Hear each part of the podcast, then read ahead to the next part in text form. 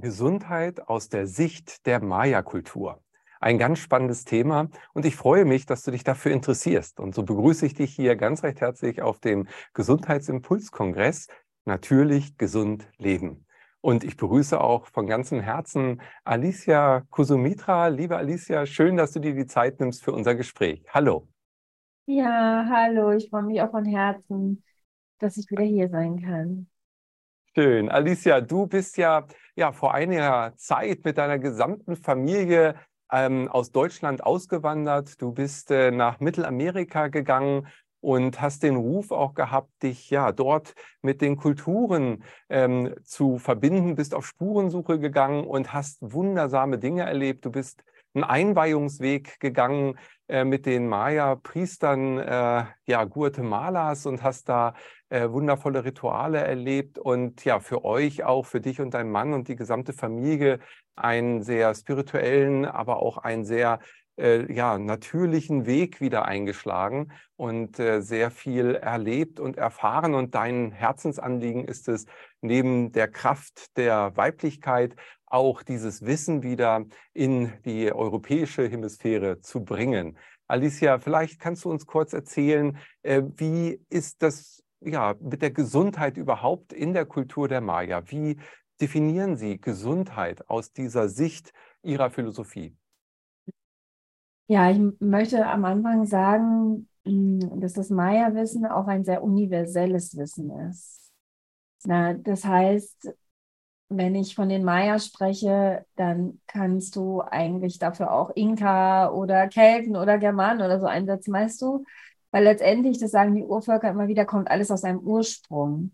Natürlich gibt es von Tradition zu Tradition leichte Variationen, äh, unterschiedliche Sprachen und so weiter. Aber letztendlich kommt alles aus einem Ursprung. Und das finde ich immer wieder dieses Faszinierende, dass uns letztendlich die Urvölker, die es noch gibt, helfen können, uns auch wieder mit unseren europäischen Wurzeln zu verwenden und einfach wieder mehr darüber lernen, wie wir früher gelebt haben.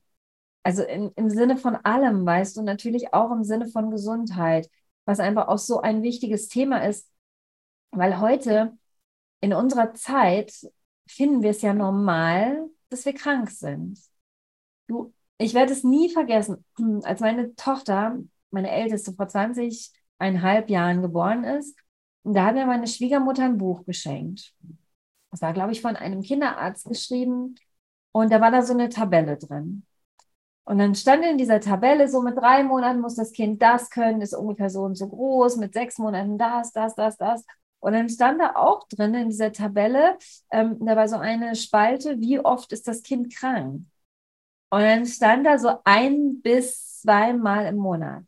Also weißt du, da, da bekommen die Eltern gleich dieses Gefühl, alles ist normal, dass mein Kind krank ist. Weißt du, und so wachsen wir schon auf. Es ist normal. Mm. Und das ist bei den Urvölkern eben ganz und gar nicht so. Was nicht heißt, dass es keine Krankheit gibt, aber Krankheit hm, wird einfach ganz, ganz anders betrachtet. Hm. Also du kannst krank werden, also so sehen es die Urvölker, so sehen es die Maya, ähm, aus Ungleichgewicht heraus. Das heißt zum Beispiel, hm, du bist im seelischen Ungleichgewicht, zum Beispiel, weil du nicht deine Bestimmung lebst. Ja, also für die Maya ist ganz klar und für andere Urvölker auch, äh, wir sind hier mit einem Seelenplan. Wir haben hier einen Auftrag zu erfüllen in dieser Erde, auf dieser Erde. Und wenn du gegen deinen Seelenplan gehst, weil du Angst vor deiner Bestimmung hast, das ist sehr häufig der Fall, ähm, dann wirst du halt krank. Dann, dann initiiert quasi deine Seele Krankheiten, um dich darauf aufmerksam zu machen, hm, dass du auf dem falschen Weg bist. Ne? Mm. Und dann kann es eben noch Ungleichgewichte geben, weil dein Körper zum Beispiel vergiftet ist. Ja, auch das ist eine Möglichkeit, dass du deshalb krank bist. Oder auch, weil du einfach mal zu wenig geschlafen hast. Oder dich nicht gut ernährt hast. Also auch das sind, sind Möglichkeiten, wie ein Ungleichgewicht geschehen kann. Und es ist ja so, dieses Ungleichgewicht entsteht ja immer auf verschiedenen Ebenen. Erst Seelenebene und dann eben auch auf körperlicher Ebene. So, auch wenn du zum Beispiel Trauma erlebt hast, mh, hm, tiefes Trauma erlebt hast oder tiefen Schmerz erlebt hast, kann das zu Krankheit führen. Das ist ja auch ein Ungleichgewicht. Das ist eine erlebte Trennung, die erlebt wurde, erfahren wurde. Zum Beispiel, wenn eine Frau Missbrauch erlebt hat oder auch Missbrauch in der Ahnenlinie erlebt wurde. Dann kann es eben sein, dass sich das dann ausdrückt in ihrem Schoßraum, zum Beispiel durch Zysten, Myome oder sogar Gebärmutterkrebs. Hm, eine andere Möglichkeit der Krankheit oder warum Krankheit auftritt für die Urvölker ist Einweihung. Das heißt, hm, wenn du Heiler bist, wenn du Schamane bist, wenn du Priester bist, also wenn du, die Urvölker nennen das einen spirituellen Don hast, also spirituelle Fähigkeiten hast und es deine Aufgabe ist, in irgendeiner Art und Weise Menschen zu helfen, dann wirst du auch oft krank, hm, weil du damit in deine Fähigkeiten eingeweiht wirst wie willst du Heiler sein, wenn du selber nie krank warst? Weißt du?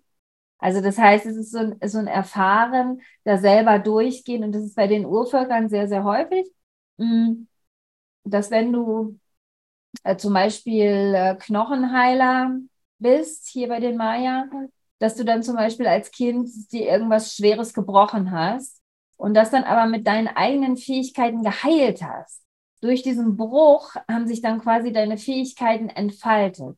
Und dadurch wirst du dann darauf gestoßen, was deine Aufgabe ist. Ne? Mhm. Und eine andere Möglichkeit ist Transformation. Das heißt, ähm, wenn du durch schwere Krankheit gehst, dann begegnest du ja manchmal wirklich dem Tod. Es muss nicht unbedingt sein, dass du eine Nahtoderfahrung hast, aber wenn du richtig, richtig schwer krank bist, dann spürst du einfach diese Energie des Sterbens, weißt du?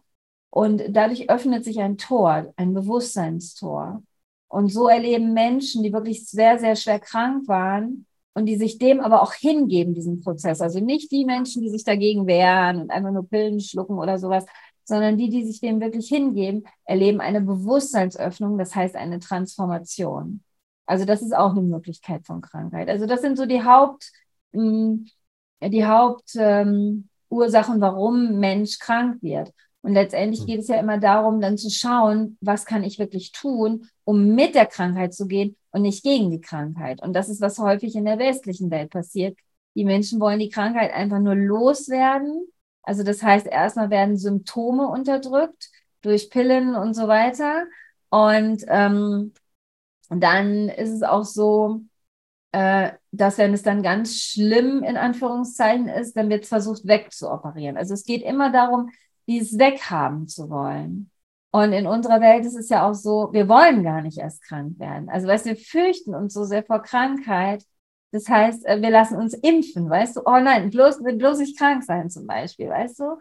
Und ähm, damit nehmen wir uns aber auch die Einweihung und die Transformation von Krankheit, weißt du? Hier ist es vielmehr so, die Menschen leben im Vertrauen. Wenn eine Krankheit zu mir kommt, dann kommt sie zu mir, weil sie mir was zu sagen hat. Also davor renne ich nicht weg, sondern dem stelle ich mich, weil das ist ja immer eine Lernaufgabe für mich. Also hier ist dieses, diese Angst vor Krankheit ist einfach nicht da. Verstehst du, was ich hm. meine? Ja, also absolut. Ein ganz, ganz anderes Herangehen. Und auch, also generell ist Krankheit halt auch nicht so üblich. Ne, das sind ja eher Einzelfälle und dann, wie gesagt, wird ganz anders damit umgegangen. Guck mal, also es ist halt so, meine Lehrerin, die ist 80 Jahre alt. Und sie erzählt immer von ihren Eltern und von ihren Großeltern, die sehr, sehr alt geworden sind. Und zum einen war es damals üblich, dass die Menschen einfach im Einklang mit ihrer Bestimmung leben. Ne? Also schon mal eine Krankheit war nicht da. Und äh, dann war es auch so, dass sie absolut natürlich gelebt haben das heißt wirklich das gegessen haben, was Mutter Erde ihnen gegeben hat, was regional gewachsen ist. Mm. Und äh, da, deshalb waren sie natürlich auch weniger krank. Vieles ist dadurch einfach weggefallen. Und wenn sie dann wirklich doch mal krank waren, dann haben sie sich dem hingegeben. Dann haben sie die Botschaft versucht zu verstehen. Dann sind sie zu einem Heiler gegangen oder zu einem Schamanen, zu einem Priester. Dann haben sie vielleicht Kräuter genommen und so weiter. Aber sie, sie haben sich dem gestellt, weißt du, diese Herausforderung. Und so sind die Leute damals auch sehr alt geworden. Also meine Lehrerin sagt, dass ihre Großeltern 135 und 138 Jahre alt geworden sind und dass das damals das normale Alter war. Das normale, die sind, sie meinte, sie sind alle ungefähr um die 150 Jahre alt geworden, die Menschen. Und zwar ohne Krankheit. Also das kann man sich in unserer Welt ja fast gar nicht vorstellen. Aber das war so. Also sie sind auch noch ihre Eltern gestorben. Äh, also dieses ganz bewusste Leben im Einklang mit der Bestimmung, natürliche Nahrung, natürliches Leben. Und dann haben sie wirklich, ja, sag ich mal, ihren Lebensplan erfüllt. Und sie hat dann gesagt, dass ihre Großeltern, die sind beide an einem Tag innerhalb von zehn Minuten verstorben. Die haben, also die haben wirklich, die sind morgens aufgestanden, die waren noch im Tuch, im Schoß von Mutter Erde, in, in der, in der Maya-Sauna. Sie haben gefrühstückt, sie haben sich ihr schönstes traditionelles Gewand angezogen und haben dann bewusst ihren Körper verlassen, haben sich noch von der Familie verabschiedet. Und Nana sagt immer, die waren nicht krank, sie waren nur alt. Weißt du, aber die waren nicht krank. Also, das, wie gesagt, das kann man sich ja in unserer Welt heute gar nicht mehr vorstellen, wo es wirklich auch so normal geworden ist, ja, dass man quasi im Alter dahin sieht. Ne? Also das ist ja so krass. Und nee, das war bei den Urvölkern eben nicht so. Oder mhm. ist nicht so.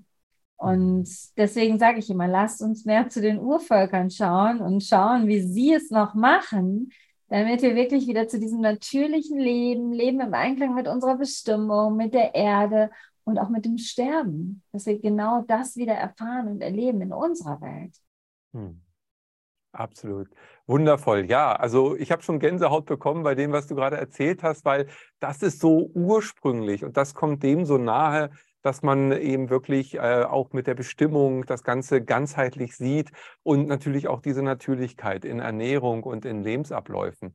Ganz großartig. Du hast aber auch ganz klar gesagt, dass Krankheiten, wenn sie kommen, dann immer Transformationsprozesse sind, also eigentlich als Geschenk eher gesehen werden und als wertvolles äh, Hilfsmittel in der Entwicklung. Nun habt, hast du gerade euren jüngsten Sohn bei dir, ja? Ähm, ähm, wir haben so, wir haben zwei Kinder, ihr habt, äh, das ist jetzt das siebte Kind? Nee, das achte. Das achte Kind, genau. Du bist also wirklich erfahrene Mutter. Und äh, wir haben also bei unseren beiden Söhnen auch erleben dürfen, wie Krankheiten wichtig für die Entwicklung der Kinder sind. Also es gab Situationen, da hatten die dann Fieber und äh, habe ich abends dann noch reingeguckt ins Körbchen und am nächsten Morgen äh, im Bett, da lag ein ganz anderer Junge. Ja? Hast du sowas auch beobachtet? Kennst du sowas? Du möchtest diesen Beitrag in voller Länge erleben? Dann melde dich jetzt kostenlos an zum Online-Gesundheitsimpulskongress 2023. Dich erwarten neben diesem Beitrag über 30 weitere spannende Interviews zum Thema Natürlich, gesund, leben.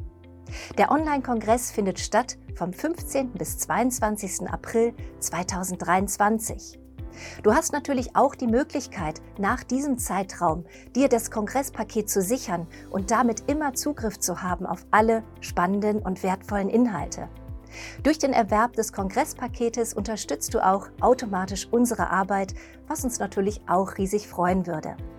Wir wünschen dir viel Freude beim Kongress, wünschen dir, dass du viel profitierst von diesen wertvollen Impulsen und senden dir hier unsere herzlichen Grüße des Gesundheitsimpuls-Kongressteams.